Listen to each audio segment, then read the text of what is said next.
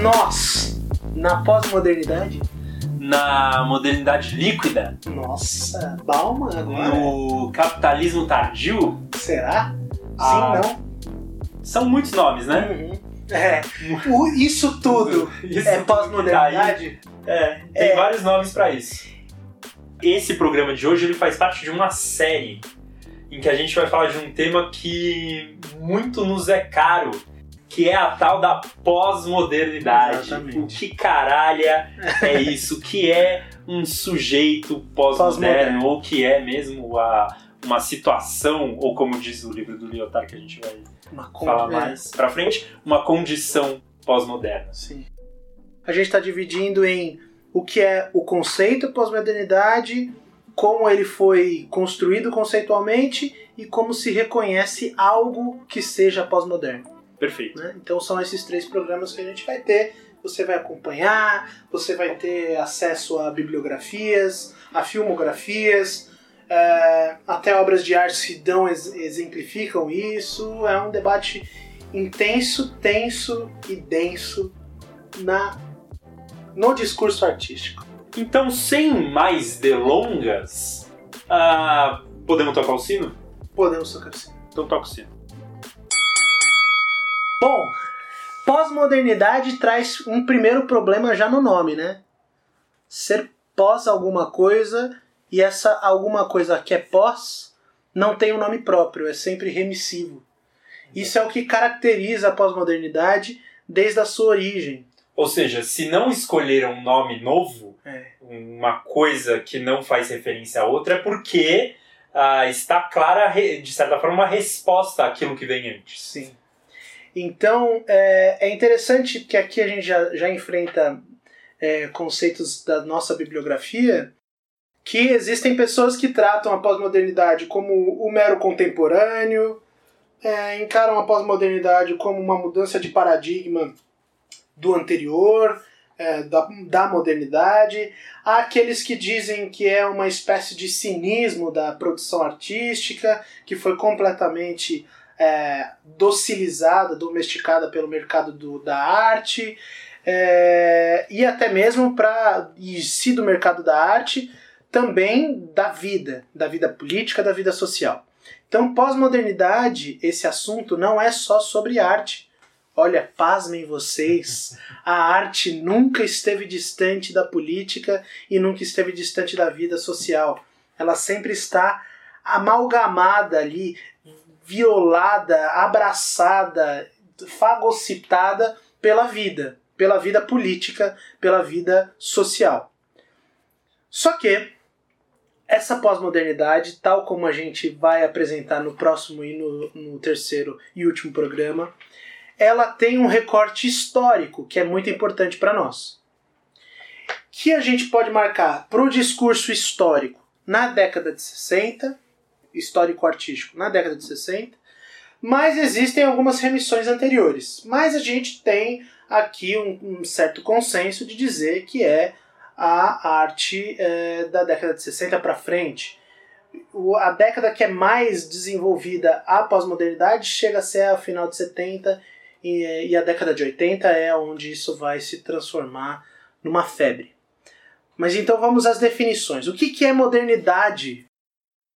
Modernidade, além de um recorte histórico, também é um paradigma do final do século XIX e início do século XX, onde as revoluções que transformaram esse breve século, como vai dizer o, o Hobsbawm, mudam os paradigmas do que é a o globo, o que é o mundo, o que são as dimensões e as relações internacionais e sociais dentro dessas nações. Tá, Revolução Russa, Revolução Maoísta, revoluções é, latino-americanas, revoltas latino-americanas. Você tem ali uma, uma efervescência política que se organiza no pós é, durante as, as duas grandes guerras, mas ali também no finalzinho da Segunda Gra- Grande Guerra, que colocam o homem em xeque, do tipo me prometeram a utopia, me prometeram um horizonte claro, objetivo, que emanciparia todos os homens é, do globo terrestre, ou se não emancipasse, pelo menos colocaria eles num, no mesmo pé de igualdade, né? Saímos de crises e vamos agora então construir um, um mundo com, comum, uma utopia comum, ou pelo menos revolucionar o mundo inteiro, como foi a proposta da Revolução de 17. Mas isso não deu certo. Ou, né, nós somos provas de que isso não deu certo. Então a gente não precisa ficar revisando ou fazendo é, concessões a isso. Bom, olha 2019, não deu certo. Ponto. Aí a pós-modernidade entra. Entra como negação determinada. Tinha que usar isso, né? negação determinada daquilo que vira antes. Então, é, você tem um projeto totalizante que quer revolucionar todas as estruturas sociais, e aí estruturas sociais entendam modos de produção, é, estética, relações de família, relações é, afetivas, tudo isso. Chega na década de 60, essa, vamos dizer, esse burburinho e essa crítica a todas essas estruturas se transformaram também na crítica da crítica. Poxa, se você está criticando o mainstream, modernidade, se você está colocando tudo isso em xeque, por que eu não posso colocar você em xeque?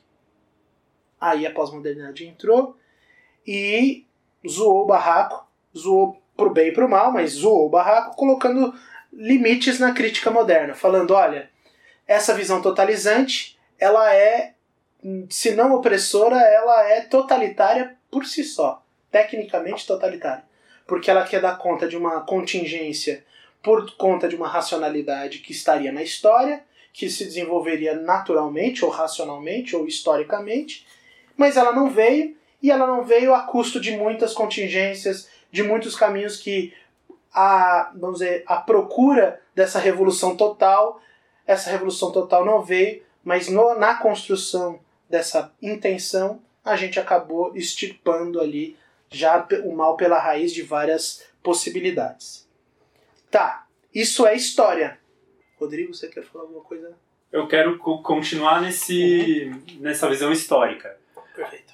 Para situar o, o, ouvinte de que a gente tem a, o fim da Segunda Guerra Mundial já dissolvendo muito, muitas da, de, muitos dos conceitos e teorias, seja no campo da história, seja no campo da sociologia, da filosofia, o que quer que seja, é, colocando em xeque muitas da, das teorias que a gente acreditava serem verdades absolutas. Sim. E daí a gente tem um novo desenho de mundo, que é a Guerra Fria. Hum. De um mundo que vai se dividir em dois. Ou seja, ainda existe uma zona de segurança ali. Ainda existem narrativas muito claras. A narrativa capitalista, a narrativa comunista. Eu escolho uma das duas, cada um com a sua estética, o que quer que seja. Uhum. Só que daí a gente tem a queda do muro.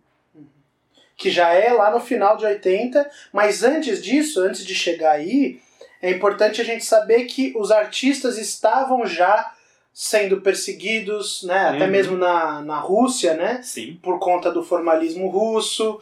É, tem aquele texto maravilhoso do Jacobson que fala a, a era que, que como fala que esgotou os seus, seus artistas, né? É uma época que realmente ela dava a chance de mudar, dava a chance de a imagem do artista de que ele poderia realmente fazer a revolução com o seu discurso, né? Então a confluência entre arte e vida, entre estética e política, mas ao mesmo tempo tolhia, prendia, matava, e isso a esquerda e a direita. O totalitarismo é, stalinista fazia isso, e o totalitarismo democrático, vamos dizer, em todas as aspas, americano, seja do macartismo, seja da indústria cultural americana da propaganda. Então, antes de chegar na, na- no muro, a gente tem já um processo de, de vamos dizer, readequação da- dos artistas, de falar, opa, aquilo que, que era uma proposta de revolução né, é, paradigmática, não só social, mas também artística e estética, ela é produtora de violência. Então, o, o caso que é mais afeito a mim, não é o mais evidente, mas o que é mais claro para mim é o caso do, do Drummond. você tem um artista que escreve A Rosa do Povo é, em, lá no, no, meio de 50, e quatro anos, seis anos depois, eu me, se eu não me engano, você tem ele fazendo um, um, um livro como Claro Enigma. Você tem um percurso em que aquele artista que mesclava arte e vida, arte e vida, arte política, agora ele se afasta numa espécie de de, vamos dizer assim, de repulsa à, atividade pragmática política. Uhum. E, e, a pós-modernidade ela se, ela se inaugura assim. A arte não é utilitária, a arte não precisa ter uma, uma história única, ela não tem serviço político único do partido, não tem centralismo na arte, ela pode ser pulverizada, ela é individualista, ela é extremamente particular, então a pós-modernidade sai daí. E aí chega a década de 60, no caso 68, né? E aí você tem arrebentamento total de todos os paradigmas do que seria a arte engajada, né? Essa arte engajada dá espaço para um novo engajamento. Não é que ela perde engajamento. Ela só se reorganiza. Uhum. Então você tem a luta identitária, você tem as lutas, as lutas até de autodeterminação de alguns povos do norte da África, do Oriente, uh, da América Latina. Você tem ali o começo da. ou começo não, mas vamos dizer, a consolidação do pensamento decolonial. Então perde aquele centralismo da modernidade que era eurocêntrico ocidentalista. Então a pós-modernidade também assume essa, essa partilha aí na guerra que, inclusive, muitos modernistas hoje aceitam essa crítica. Sim. Dizem que é eurocêntrico, uhum. mas não é, não precisa pulverizar tanto, né? Exato. Exatamente. E daí vem a, a queda do muro parece ser o, golpe final Sim. Né, nessa pulverização, porque aí, até historicamente, do jeito que estão colocadas essas potências, a gente tem essa dissolução total. Então, pare... com a queda do muro e a queda da União Soviética, a gente pare... passa a ter uma terra de ninguém. Assim, é. né? Ou uma terra então... só de um lado, Exato. que parece ser de ninguém, porque ele está em todos os lados. Né? Está Exatamente. Então, aí, todas as, as aquelas metanarrativas passam a ser colocadas em xeque. Uhum. Né? Porque, de certa forma, há uma dissolução. Se alguém via o, o marxismo como a ou melhor, se alguém via a União Soviética como materialização do marxismo, ele cai por terra. Uhum. E daí a gente passa a ter só uma narrativa possível, mas que, como você já estava demonstrando, é, já vinha sendo quebrada mesmo lá de dentro, né? Desde a, do movimento hippie dentro dos Estados Unidos, desde a, é, de vários grupos contra a guerra do Vietnã, enfim. E que movimento negro. Mesmo é, movimento negro, exatamente. Que lá dentro estão se colocando contra esse sistema. Uhum. Então as narrativas estão cada vez mais se dissipando. Sim. E virando cada vez mais nichadas. Isso. Identitárias, né? Esse é, elas vão se pulverizando e se dissipando ao mesmo tempo. Então, é, o que isso é, nos ajuda num programa que se chama Arte 30? Se a gente está falando de arte, eu acho que uma, é, um paradigma que é interessante, e um dos primeiros autores a fazer isso, mas que não recebe a alcunha de pós-moderno, é o Foucault, em que ele fala não mais de utopia, mas de heterotopia. E o que, que é uma heterotopia? São, são topos, ou seja, lugares que são diferentes entre si, mas são lugares, vamos dizer, equivalentes em valor de, de emancipação, eles podem conviver e ser emancipatórios, cada um a, so, a seu modo. O que é completamente distinto quando a gente fala de uma utopia socialista, comunista, capitalista, uma utopia democrata, liberal, social-democrata, como foi o caso dos, dos norte-americanos, né? Da, da Europa, do Winston Churchill, por exemplo. Uhum. Da, você tem ali a pulverização é, no lado você tem a utopia única, que isso tem que ser uma ordem mundial, e do outro você tem ali, não, é meu corpo, minhas regras, é, Black is Beautiful. Então, e, e, a, e, a, história do mundo era ainda essa briga pela utopia vencedora, né? É. Então a gente tem lá os iluministas contra o absolutismo. E aí vamos ganhar essa, e daí ganha. Daí Sim, a gente são superações, ter... né? Exatamente. É um movimento essas... de negação determinada mesmo. Tese, antítese, síntese. Tese, antítese, síntese. Exato, que vai a Primeira Guerra Mundial, Segunda Guerra Mundial, vencer o nazismo e criar essa utopia. E daí vem Guerra Fria. E daí com, com essa destruição do, do ideal soviético e o caralho, sobra o quê, né? Uhum. Fica muito claro que, bom, e agora? Uhum. E qual, agora? qual é o guarda-chuva que vai dar conta de, toda, de tudo isso que está pulverizado? Exatamente. Então a década de 60 termina assim, com maio de 68, ao mesmo tempo com a conquista do universo, né? O ser humano conquistou fora da Terra. Então quem que manda no universo é a Terra, né? Então você tem ali topos diferentes que podem criar lugares perfeitos ou vamos dizer horizontes de expectativas que são diferentes e divergentes entre si. Aí, aí a pós-modernidade cria o seu solo de fertilidade, né, a da diferença, o lugar uhum. da diferença. Se a gente pode, em algumas palavras ou em uma, dizer o que é pós-modernidade, é o elogio à diferença. E que diferença é essa? Bom, isso vai ser desenvolvido mais no próximo programa em que a gente falar da bibliografia efetivamente. Mas é a diferença combinada, uma diferença que coabita sem se reduzir um ao outro. Isso é pós-modernidade, né? Eu tenho, eu posso fazer uso de um repertório, mas esse uso não precisa ser responsável. Eu não, eu não devo nada a isso que eu estou citando. Hum. Que isso é típico do pós, da pós-modernidade. E é uma, então, e uma diferença que é fim, né? É. Não é meio para pensar nada, para se chocar e criar algo novo e para ser criticada Sim. e é, buscar você, significado. Você falou uma coisa interessante, mas pode terminar. Não, é. Enfim, é, eu acho que essa crise das narrativas acaba criando essas várias pequenas narrativas, todas valoradas em si. Em si. Sempre. É, isso, é, foi daí que você me deu a ideia, a, me lembrou de uma coisa.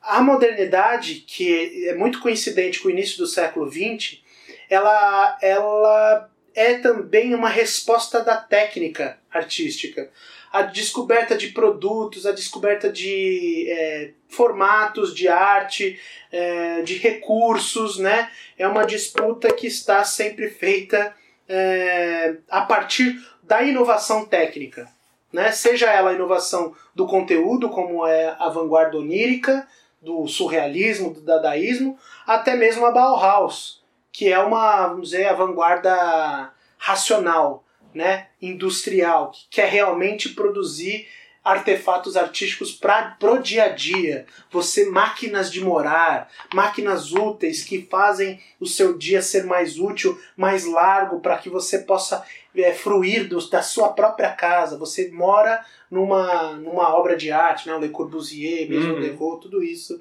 que é o paradigma da modernidade. Quando se vem para a pós-modernidade, você tem o arabesco, você tem aquilo, o adorno, o adorno no sentido de, de, decorativo. de decorativo, né? É, não o, o, autor. Então você tem aquilo que é gratuito, que é em si. É, você tem o Venturi, por exemplo, que fala aprender com Las Vegas, você tem o consumo, a, até mesmo a, o elogio a ele. Você uhum. tem a imagem do Andy Warhol, por exemplo, que é o ba grande bastião da modernidade, da pós-modernidade, porque ele coloca ali a, a figura da, das sopas Campbell replicada e perde-se o quê? Não só a aura se perde da arte, mas a própria reprodução feita por esse artista é o que adiciona valor à obra. Uhum. Então ali a pós-modernidade chegou no seu na sua forma perfeita, né? Só que a custo de quê? Né? Essa é a pergunta que a modernidade faz à pós-modernidade. E a pós-modernidade pode retrucar a custo de não fazer o que vocês tentaram fazer. De não criar uma utopia única uhum. que possa violar a vida de muita gente. Então há espaço para a convivência na pós-modernidade. há espaço para embate na modernidade. Só que tipo de convivência é essa que é sempre mediada por relações já prontas? Que tipo de pós-modernidade é essa que convive com, aqui, com aquela violência sutil subterrânea? De que para que o Andy Warhol possa colocar o seu, uh, os seus pigmentos, as suas imagens replicadas, ele precisa se ver é, adotando trabalho de outros países que ele nem faz ideia de que existem. Né? Materiais que saem de lá. Então essa preocupação ou essa não preocupação com as técnicas e os materiais dão uma cara para a pós-modernidade que ela está meio alheia, ela é um fragmento, né? ela é uma fragmentação que não evoca o, o prato inteiro, o objeto inteiro. Já logo na, na, na modernidade, você pode ter fragmentos, mas ele sempre vai evocar uma totalidade. Se eu, se eu pudesse resumir a diferença entre elas, é a fragmentariedade do, da pós-modernidade ela não tende a uma imagem total. Ela basta em si. É como se a gente pegasse um caco e colocasse ela em cima de um pedestal de arte. Já o, a modernidade, ela vai trazer os, os, vamos dizer, as ranhuras que mostram a sua história de um vaso mais completo, né, totalizante. Ou seja, a pós-modernidade ela coloca a crítica em crise. Isso. Mas não é numa crise construtiva, é. digamos assim. É uma crise quase que existencial do tipo, por que você deve existir? Uhum. Para que você existir? Porque é um sentido de é, toda obra tem ali o seu valor e é um valor local, contextual, é, conceitual muitas conceitual, vezes. Que, que vou, vai ser justificado na sua técnica, Sim. ou vai ser justificado na sua origem. Ou no seu ou textinho. No seu textinho, uhum. exatamente. É, esse é, é a guerra do discurso entre uma, uma arte total, moderna, e uma arte fragmentada, local, regional. Eu gosto da palavra local. É, ela é circunstancial, contingencial. É um acontecimento, um acontecimento que não inaugura nada. Ela é um acontecimento que dispersa.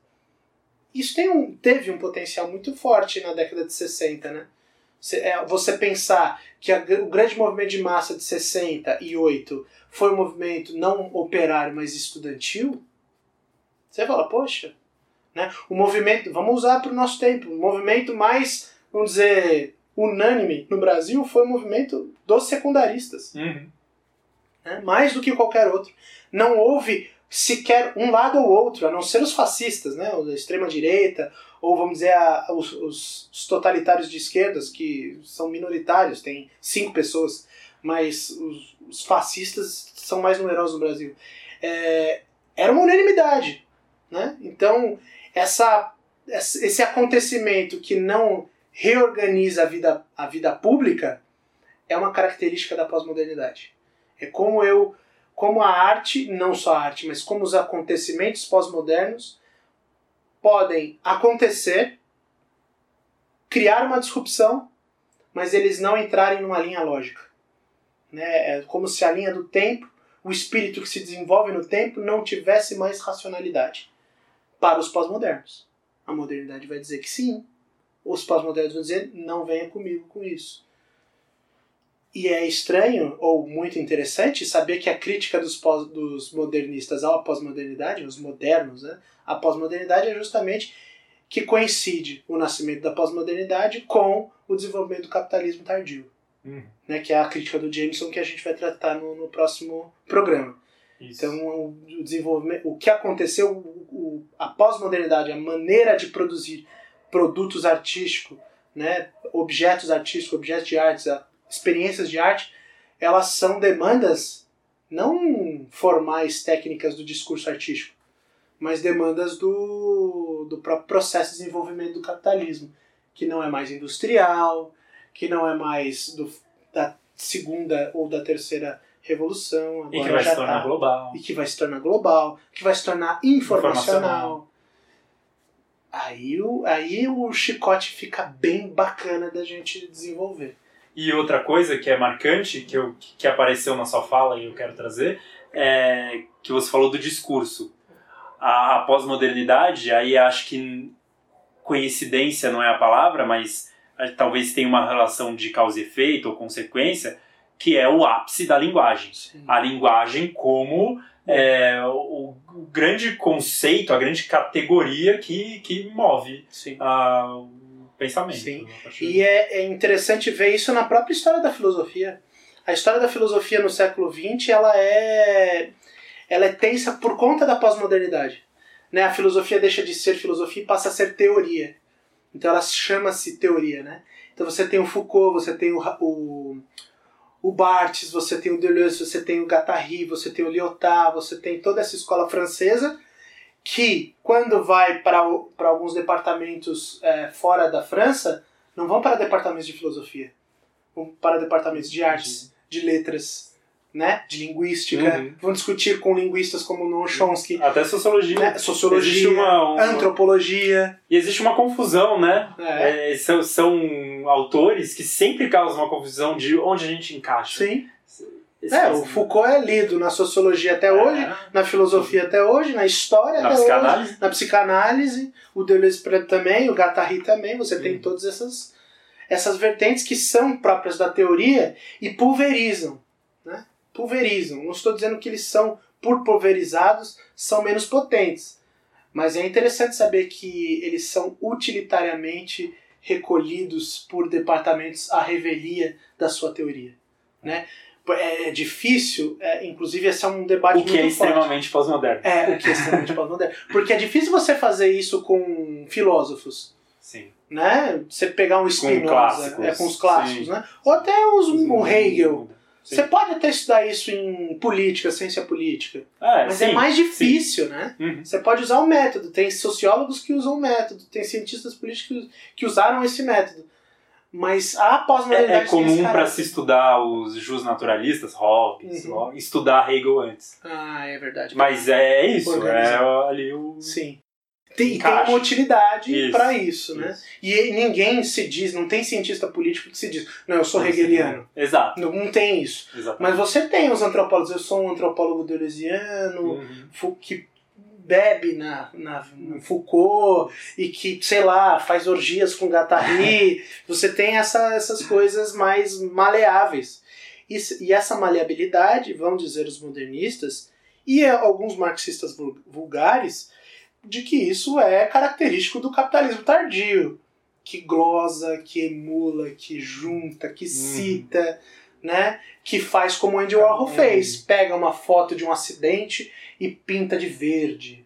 Pega o rosto da Marilyn Monroe e coloca ali contrastes. Um sincretismo do É, conhecimento. e é a, a profanação que o Marx já tinha dito lá atrás. O sagrado é profanado, o que é sólido desmancha no ar.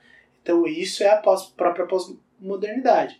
Só que é, você tem as tensões dos debates entre eles, entre essas duas escolas aí de artistas, né? 26 minutos? É isso? É isso. Temos.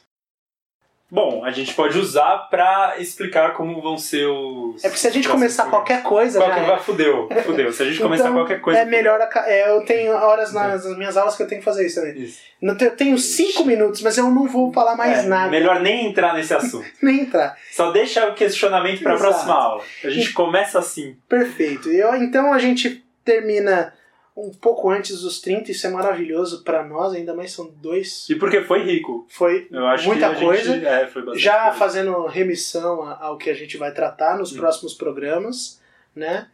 E eu acho que fica a, o pedido de acompanhar-nos nessa, nessa empreitada, que tem muita coisa para ser desenvolvida.